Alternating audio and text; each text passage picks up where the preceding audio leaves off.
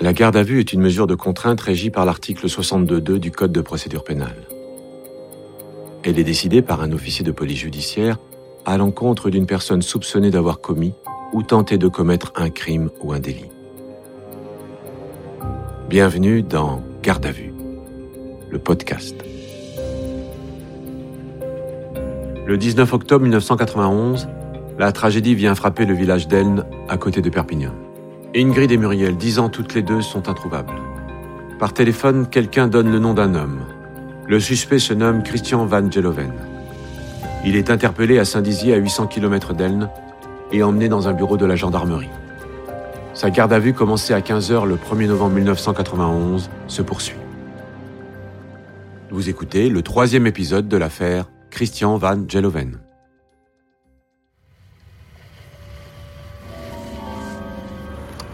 Il est une heure du matin. Cela fait maintenant 9 heures que Christian Van Geloven répond aux questions des enquêteurs. Pendant une courte interruption, où il est mis au repos en cellule, les gendarmes vérifient leur intuition. Pas de doute. Les seuls ralentisseurs de couleur ocre se trouvent à Elne.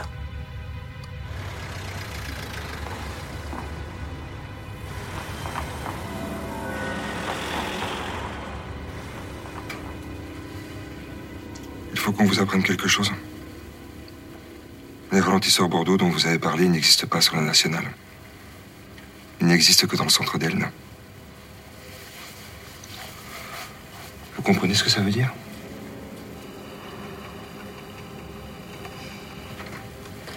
Que vous êtes rentré à l'intérieur du village. Vous pouvez nous donner d'autres précisions sur ce village? Non, je me souviens de rien. Même pas d'avoir traversé ce village. Quand vous les avez vus, ces ralentisseurs Bordeaux? J'ai dû remarquer leur couleur euh, samedi matin, en allant vers Perpignan. Je ne me souviens pas s'il y avait des feux ou autre chose. Je me souviens de rien. Vous avez dit que vous avez vu un rond-point. C'était où? Oui, j'ai vu un rond-point, mais je ne sais pas où. Je ne sais pas dans quel village, si c'était avant Elne, après Elne, mais c'était pas Elne. Vous êtes passé à l'intérieur du village Non, je vous dis que non. Je maintiens. J'avais aucune raison de passer par Elne. Où étiez-vous vers 17h30 Ça, c'est mon plus près de Perpignan que d'Elne. Hein? Comment vous étiez habillé Des chaussures noires, un, un jean, un polo bleu. Et vous étiez au volant de quelle voiture? Ma voiture personnelle, une Volkswagen Polo blanche.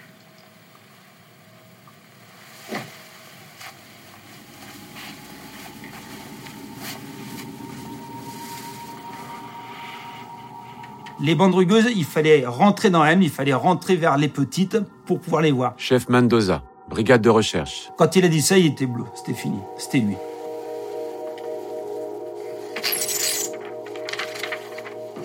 Il est 3h30 du matin. Christian Van Geloven est remis en cellule pour un court moment.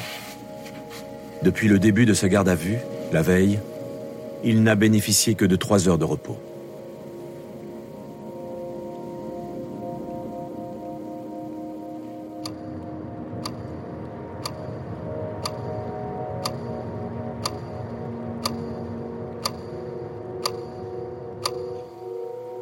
C'est une phase qui est très sensible.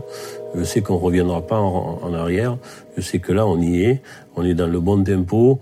On est dans le bon moment. Adjudant-chef Gendre, brigade de recherche. Donc là, je sais que Christian est, est, est, fatigué psychologiquement, physiquement, et je décide d'intervenir. Parce que je sais que c'est à ce moment-là que je vais le faire craquer.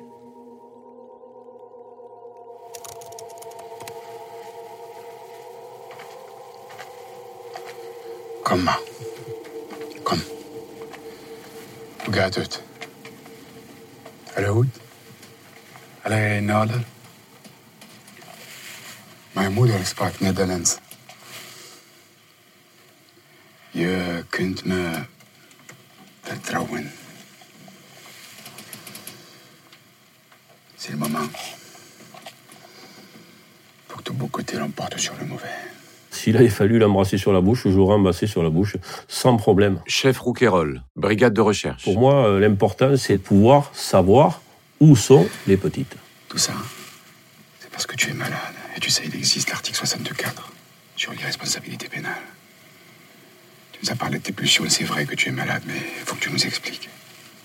L'article 64 Oui, tu sais, quand les gens sont malades comme toi, on considère qu'ils sont pas responsables de ce qu'ils font. Dans le code pénal, l'article 64 il fait état de l'état de démence. Et là, il est intéressé. On le voit.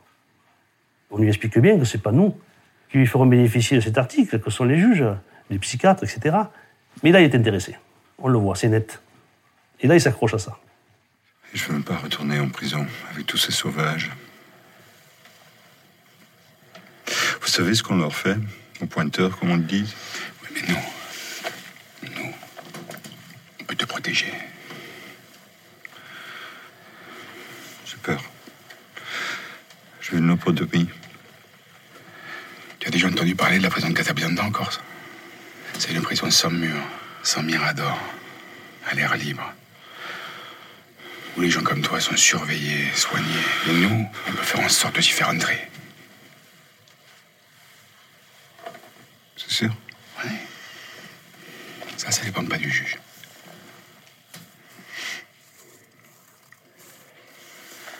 Assieds-toi. J'en ai violé des dizaines.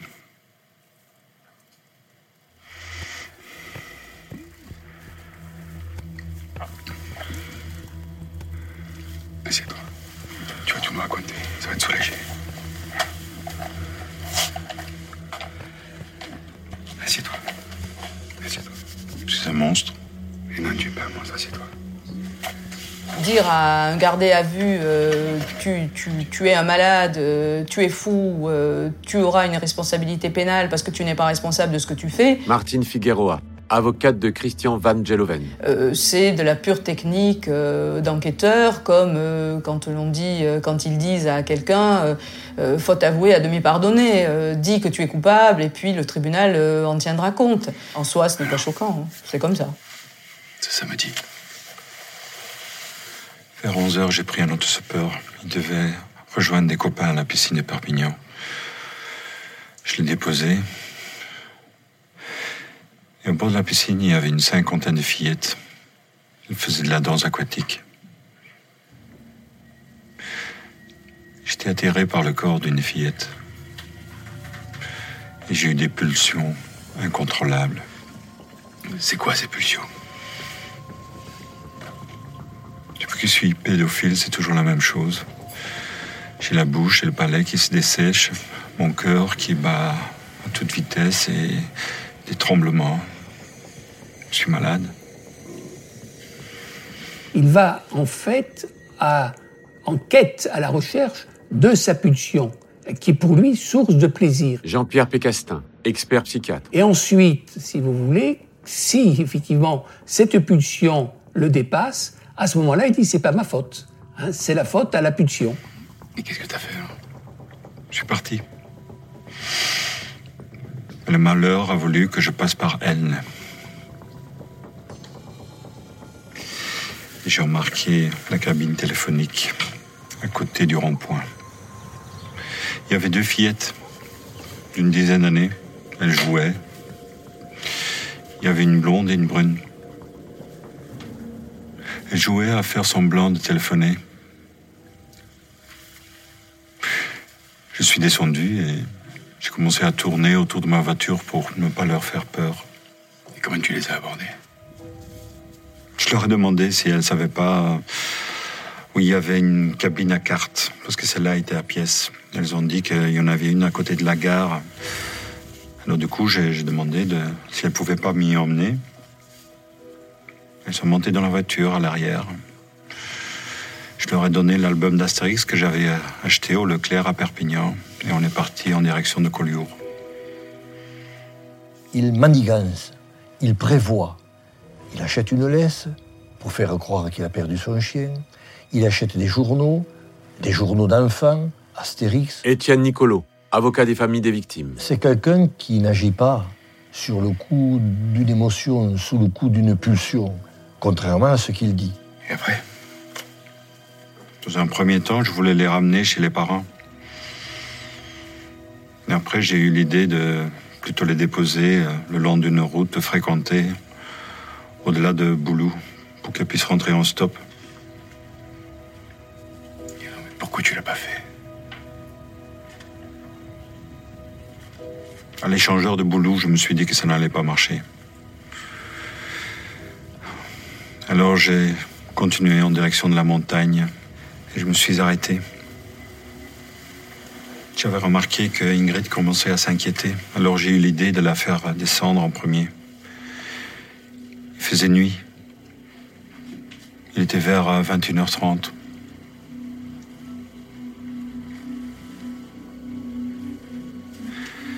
Et là, j'ai pensé que la situation était devenue irréversible pour moi. Je me suis saisi d'une cordelette que j'avais dans la voiture.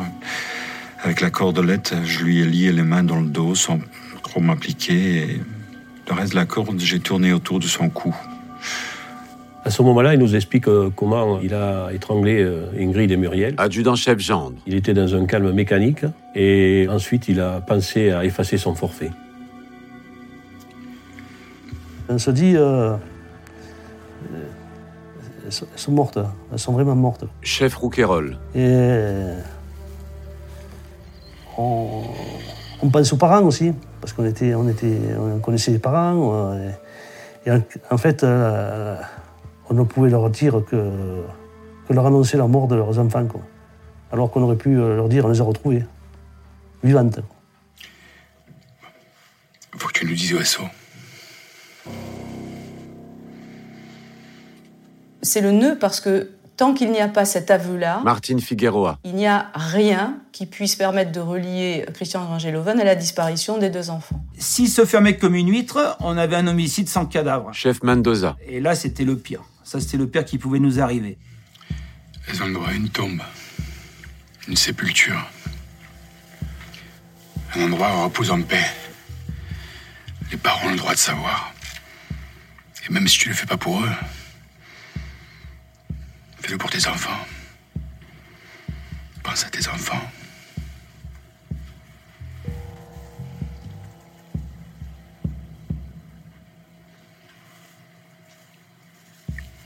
Vers 5 heures, je suis parti en voiture. J'ai fait tout un périple pour euh, trouver un endroit. J'ai pris la direction de l'Oudève. À un moment donné, je suis arrivé sur un genre de plateau. Là, j'ai trouvé un chemin qui s'enfonçait dans la nature. Par hasard, je suis tombé sur un gouffre entouré de barbelés.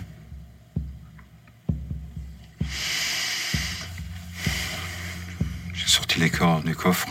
Je les ai jetés. Dans le gouffre. Quand on a raconté ça à d'autres enquêteurs qui attendaient, parce que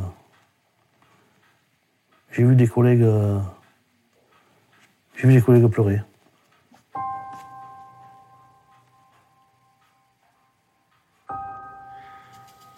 Je suis malade. Il faut me soigner.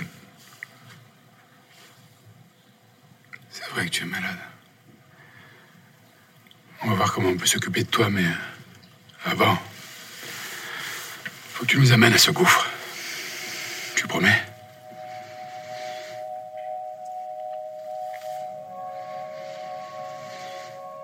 Il reconnaît avoir tué les petites, mais à aucun moment il ne reconnaît ce qui est la gravité de cette affaire, les tortures qu'il leur a infligées, des tortures à caractère sexuel. Étienne Nicolo. Or, des expertises, des expertises sérieuses faites par des légistes, ont démontré la réalité de ces violences graves que lui attribue à la chute des corps dans euh, le gouffre où il les avait jetés. Faut que tu signes ta déposition. Donc, vous reconnaissez avoir, dans le but d'attenter à leur pudeur, enlevé le 19 octobre 1991 à Elne, Ingrid Van de Portal et Muriel Sanchez, et leur avoir volontairement donné la mort le soir même. Réponse Oui, je reconnais les faits tels que je viens de vous les relater. Ce 2 novembre 1991 à 10h30.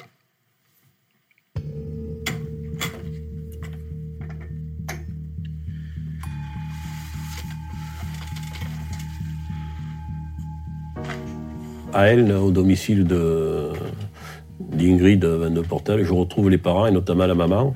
Et là, je lui annonce, euh, malheureusement, euh, ce qui est effroyable pour une mère sûrement, c'est qu'elle ne reverra plus euh, Ingrid vivante, qu'elle a été assassinée. Et le, peu de pouvoir que j'ai, je lui, dis que j'ai arrêté l'assassin de, sa fille. Voilà, ça c'est. Pour moi, ça a été la démarche la plus, douloureuse. Le lendemain matin, Christian Van Geloven emmènera les enquêteurs au bord du gouffre dans lequel reposent Ingrid et Muriel.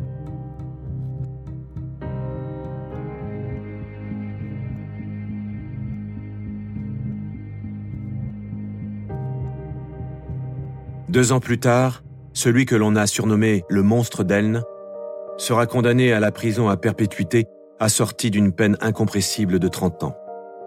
Mutique à son procès, silencieux devant le juge d'instruction, Christian Van Geleven est mort en prison en 2011, emportant avec lui une partie de ses mystères. Les heures de garde à vue dans la nuit de la gendarmerie de Saint-Dizier resteront le seul moment où Christian Van Geloven aura entr'ouvert la porte sur le chemin de ses crimes et de ses tourments.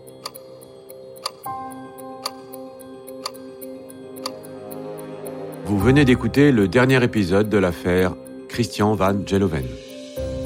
Retrouvez-nous bientôt pour une nouvelle affaire. Et d'ici là, n'hésitez pas à vous abonner à ce podcast et à lui mettre plein d'étoiles.